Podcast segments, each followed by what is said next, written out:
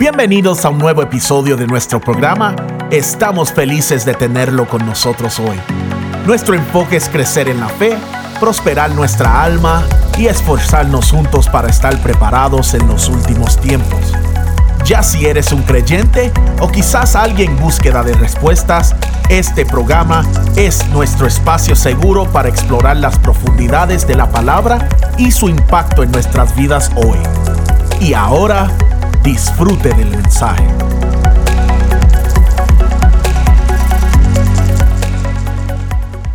Hay urgencia de que cada hijo de Dios logre discernir los tiempos. O sea, el tiempo profético en el que nos encontramos como iglesia y mucho más que logre encontrarse a sí mismo dentro de ese plan. O sea, no es solamente lograr asimilar y entender el tiempo que estamos viviendo, sino es lograr encontrarse a sí mismo dentro de esa temporada. ¿Cuál es nuestra asignación? ¿Cuál es tu asignación?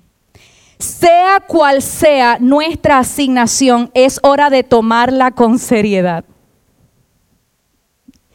Y cuando menciono de que es hora, quiero, quiero aclarar de que no es, un, no es un comentario irónico de decir, ya es hora de que tomes con seriedad. No, no es a eso a lo que se refiere, él es hora.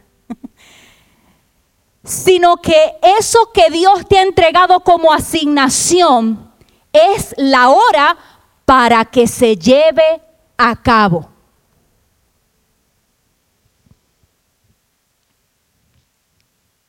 Es el tiempo para que cada uno tome su lugar. Es en ese momento donde toma lugar nuestro llamado y nuestro ministerio. Nuestra asignación como cuerpo de Cristo. Sabe, cada persona tiene una función en el cuerpo de Cristo. ¿Quién sabe que eso es así? Correcto. Así que cada ministerio tiene también una identidad, un origen y un propósito. No se me desespere que voy a ir suavecito, pero ya vamos a llegar. Una congregación que no conoce su propósito es una congregación que anda comparándose con otras. Una congregación que no conoce su propósito es una congregación que no tiene clara su tarea y fluye según las necesidades sociales de un pueblo y no necesariamente cumple el propósito por el cual fue establecida. Así como cada uno de nosotros tiene un llamado y un ministerio particular, aun cuando hay un llamado general en la palabra de Dios para todos nosotros, de igual forma sucede con cada iglesia. Veámoslo en Apocalipsis 1. En Apocalipsis 1, 1 al 4, mire esto que interesante. Dios le ha mostrado a Jesucristo todo lo que pronto sucederá para que Él se lo enseñe a sus servidores. Por eso Jesucristo se lo ha comunicado a Juan. ¿A quién? A Juan, su servidor, por medio de un ángel, y Juan ha puesto por escrito toda la verdad. Dios bendiga a quien lea en público este mensaje y bendiga también a los que lo escuchan y lo obedezcan. Ya viene el día en que Dios cumplirá todo lo que se anuncia en este libro. Saludo. Yo, Juan, saludo a las siete iglesias que están en la provincia de Asia. Fíjate que ahí hay una, ahí hay dos asignaciones y hay, hay dos cosas que es las que quiero que veas. La asignación particular de Juan, quien fue escogido para anunciar el futuro y el final de todas las cosas, según se lo, se lo reveló Cristo. Pero fíjate que él convoca y anuncia el mensaje a las siete iglesias, las cuales respondían a Dios como ministerio y no como personas. Did follow me? Tenemos un llamado como iglesia y deseamos que todos nos encontremos ahí. lo que yo porto responde a lo que nosotros hacemos. Y cuando digo nosotros, estamos hablando de una congregación. Lo que estoy trayendo con esto es que hay un llamado personal individual de Dios para cada uno de nosotros como persona. Pero cada congregación que se levanta tiene también un llamado y una asignación. ¿Van conmigo? En esto nos encontramos en decir que lo que yo porto responde a lo que nosotros hacemos. Me sigue, diga conmigo, lo que yo porto como persona responde a lo que nosotros hacemos como iglesia. Independientemente lo que hagamos, hagámoslo con la conciencia de que no solo estamos sirviendo al Señor, sino que estamos colaborando con el propósito de Dios a través de esta congregación.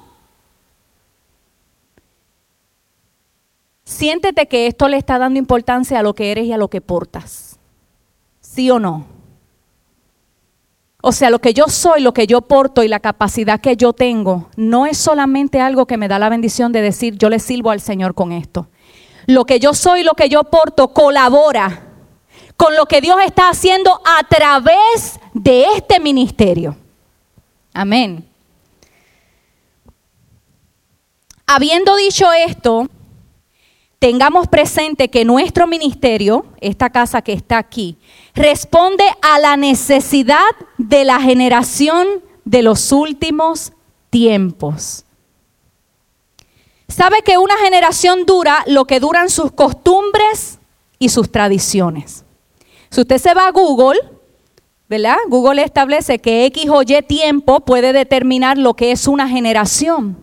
Pero realmente lo que distingue una generación de la otra es que las costumbres y las tradiciones y las formas de pensar, de actuar y de vivir de una generación ya es pasada. O sea que cuando tus costumbres, tus tradiciones y ese estilo de vida de una sociedad, un grupo pasa, es porque ha venido una nueva generación. ¿Están conmigo? Entendamos que como iglesia se nos está acabando el tiempo.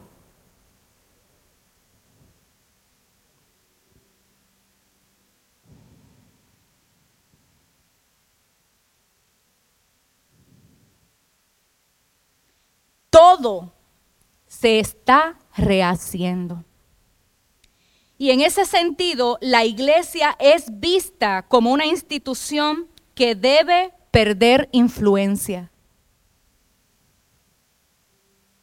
La iglesia ya no es vista con respeto como antes. La voz de la iglesia ya no es tomada en cuenta como antes.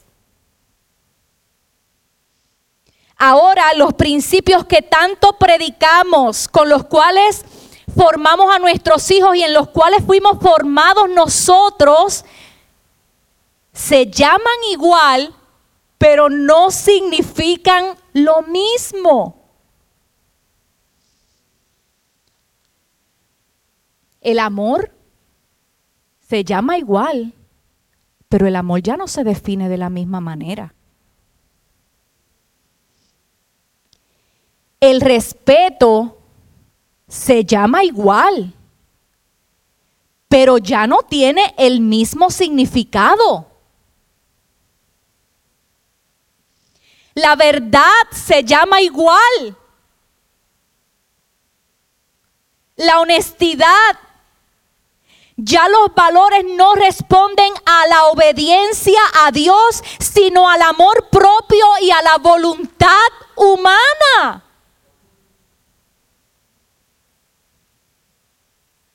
Ahora lo que antes era malo, ahora es bueno. It's okay. Don't be dramatic. That's fine. Y lo que antes era bueno, respetado, reconocido, honorable, digno, ahora está completamente puesto a un lado. Todo esto y muchas cosas más son indicadores de que pertenecemos a la última generación de la iglesia que Jesucristo fundó. No en el espíritu, ya me hablaron en el espíritu, pero en el área emocional un minuto de silencio.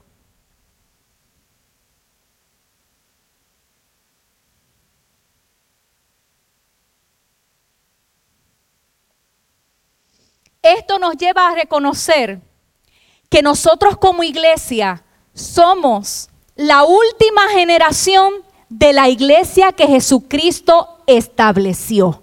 ¿Por qué podemos identificar esto?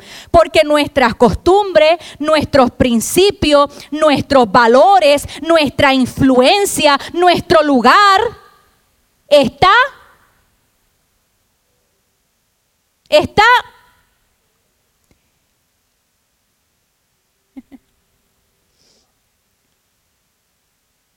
Ricky Martin lo dijo de esta manera. La iglesia tiene que reconocer que el mundo no tiene que hacer lo que ella diga. Ricky Martin lo dijo de esta manera. Iglesia, date por vencida. O sea, ¿quién dijo que vamos a vivir toda la vida haciendo lo que dice este libro? You die, dijo Ricky Martin.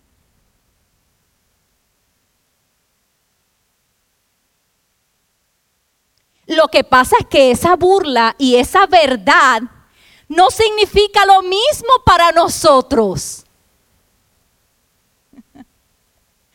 Nos ayuda a identificar en qué punto y en qué tiempo estamos viviendo. Eso para nosotros es una señal, porque Cristo le dijo a sus discípulos, cuando ustedes vean la, abominación, o sea, lo malo en el lugar de lo correcto, entonces presten atención, que no sea en el momento en que se duerman. Y Cristo dijo eso para que tú y yo como generación tuviéramos claras cuáles eran las señales que nos iban a dejar saber que el último tiempo y el final se acerca y que el día que está escrito en la palabra se acerca y que todos daremos cuentas a Dios por nuestra manera de vivir.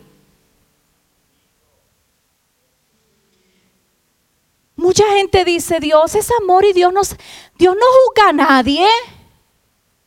Eso se siente tan bien.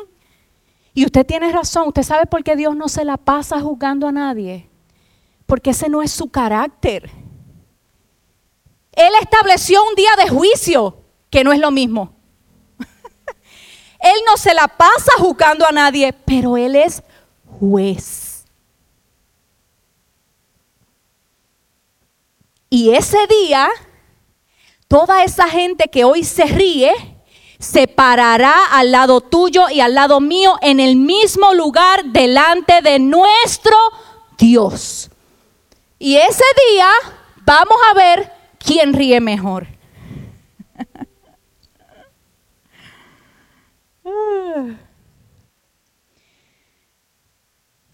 En el Antiguo Testamento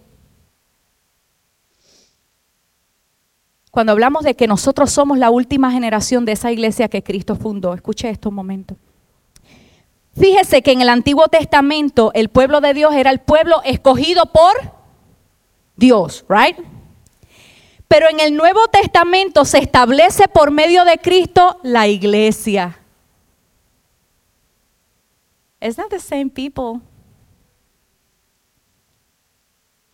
Vamos a verlo en Mateo 16, 18. Ay, gracias, mamá. Mateo 16, 18. Dice, por eso te llamaré Pedro, que quiere decir piedra. Sobre esta piedra construiré mi iglesia y la muerte no podrá destruirla. Construiré mi iglesia. Así que en el Nuevo Testamento se establece la iglesia por medio de Cristo. Esa iglesia establecida por Cristo está formada por una generación que ha decidido por Él, que ha creído en Él y que le ama. En el antiguo pacto, el pueblo de Dios había sido la elección de Él. Ahora la iglesia le pertenece a Él por voluntad propia. Dice Juan 3:16 porque de tal manera amó Dios al mundo que envió a su Hijo unigénito, para que todo aquel que en Él crea no se pierda, mas tenga vida eterna. Nosotros somos la generación que creyó sin ver. Somos la generación que respondió al amor de Dios con su propia voluntad. Somos la iglesia de Cristo y somos tan amados por Dios. De esa iglesia, nosotros somos la última generación. Somos la generación luz. Somos la generación rescate. Tenemos como tarea rescatar. Tenemos como tarea entrenar tenemos como tarea convocar. Diga conmigo, estoy siendo entrenado. Estoy siendo entrenado para ser, para vivir y para actuar conforme al tiempo y a la generación a la que yo pertenezco. Independientemente la diferencia de edades que hayan entre nosotros, en Cristo somos una sola generación, la generación de los últimos tiempos. La generación de los últimos tiempos tiene cualidades específicas. Y no vamos a hablar de todas ellas, eso es una temporada completa, pero podemos mencionar algunas. La generación de los últimos tiempos es una generación que se prepara. La generación de los últimos tiempos es una generación que se fortalece. La generación de los últimos tiempos es una generación que se asegura y que se activa.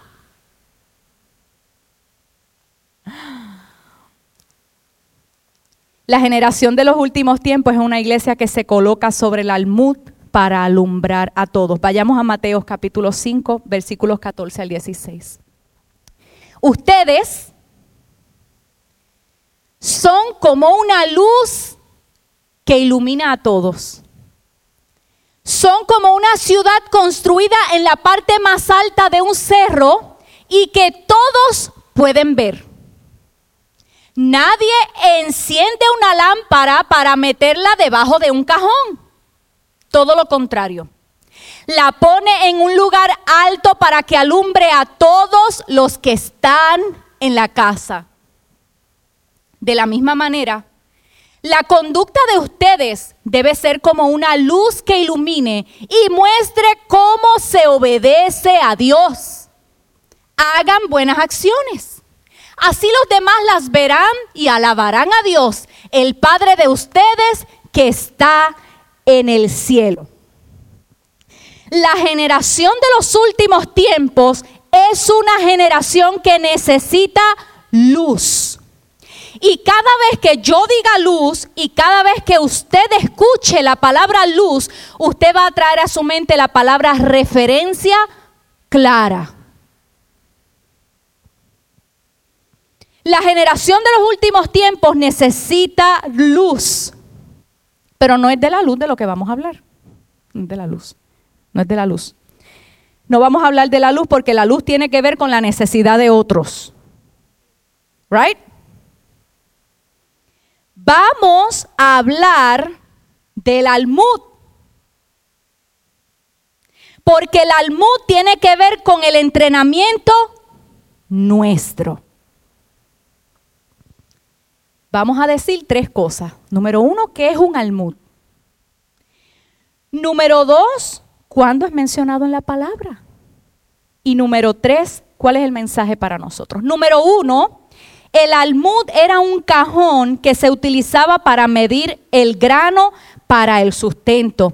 Pastor, tiene, ah, mírenlo ahí. Eso que está ahí es un almud que almacenaba alrededor de nueve litros de grano. Y para los tiempos, ¿verdad? Los hebreos en aquel tiempo, que Jesús, el entrenador de los entrenadores, entrenaba a su iglesia para aquellos y estos tiempos, utilizó el almud como un ejemplo, porque el almud era algo que era estaba en el hogar de todas las personas, era con lo que se medía el sustento y la medida de alimento que esa familia y esa casa poseía. Eso es un almud. El almud es mencionado por Jesús en tres ocasiones. En Mateo 5, 14 al 16, que lo acabamos de leer. Es mencionado nuevamente en Marcos 4, 21 al 22 cuando Jesús dice, ¿se enciende una lámpara para ponerla debajo de un cajón? Claro que no. Y lo vuelve a mencionar en Lucas 11:33. Nadie enciende una lámpara para esconderla o para ponerla debajo de un cajón. Todo lo contrario, se pone en un lugar alto para que alumbre a todos los que están en la casa. El entrenamiento para nosotros está en el manejo del almud. No solo la necesidad de alumbrar, la necesidad de la luz, sino la importancia de estar sobre el almud. O sea que el mensaje que encierra esta palabra que Cristo está enseñándole a sus discípulos no es solamente la necesidad de ser luz. La enseñanza no es solamente la necesidad de alumbrar. La enseñanza está también en estar sobre el almud. Puede sonar algo obvio, pero es un ejemplo que Jesús utiliza para dejarnos ver que, número uno, nuestra luz tiene que estar por encima de nuestra necesidad o nuestra abundancia. Mire por qué. Miren por aquí. Aquí en esta mesa nada más iba a utilizar un almud, es este cajón que lo llenaban de granos. Tenía capacidad para nueve litros. Ahí echaban los granos. Luego medían.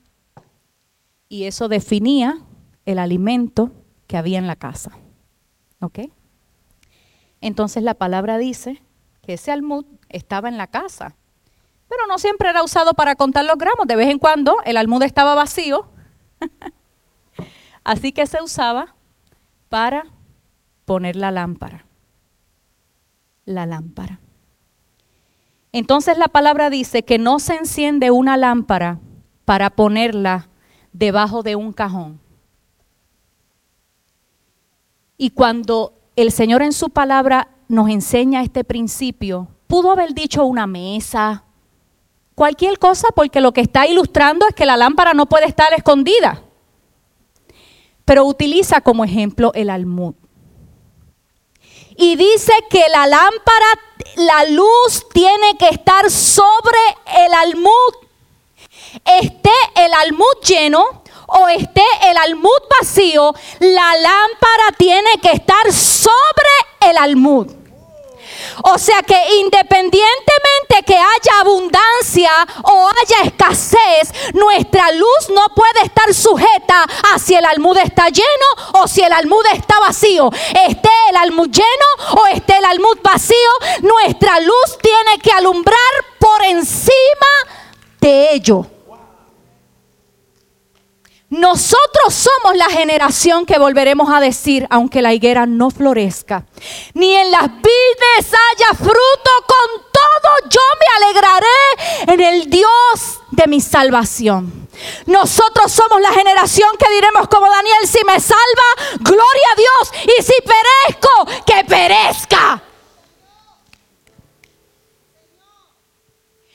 Entonces el principio que nuestro maestro nos está enseñando es que nuestra luz tiene que ir por encima de la circunstancia.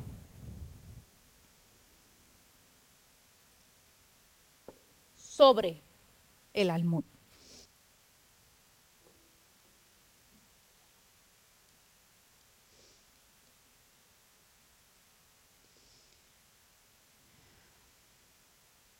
Hay otras dos formas que podemos usar ese almud. Porque si el almud está vacío,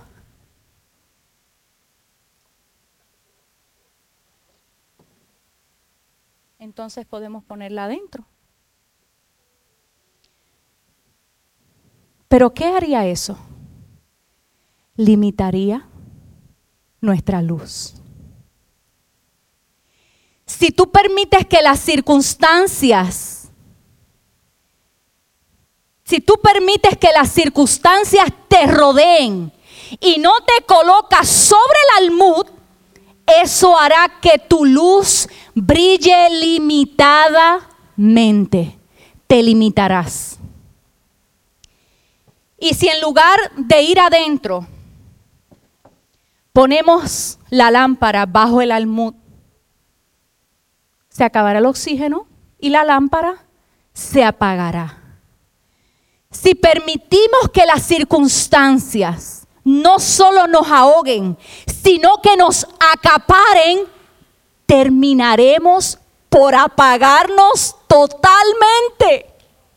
Porque la enseñanza está que no importa qué, tenemos que colocarnos sobre el almud.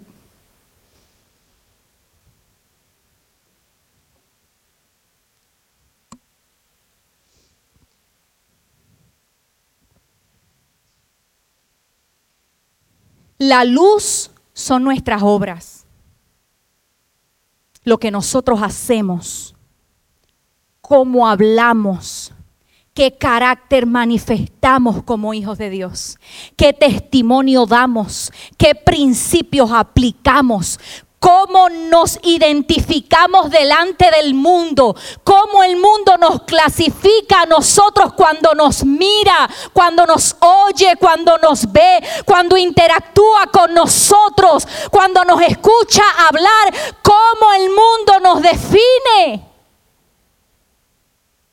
Esa es la luz. Eso es lo que significa y lo que representa la luz. La luz son nuestras obras y el almud son aquellas cosas que limitan nuestra luz o que terminan sofocándonos. Tus obras que dan testimonio de Cristo deben estar por encima de aquellas cosas que limitan o que pueden apagarte. Si inviertes la posición, te vas a correr el riesgo. Nuestra luz debe estar siempre sobre el almud. Le agradecemos el que haya estado con nosotros para disfrutar de este mensaje.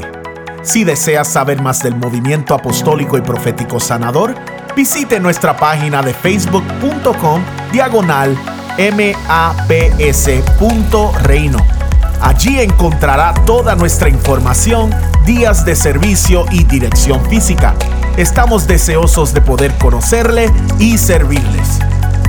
Bendiciones.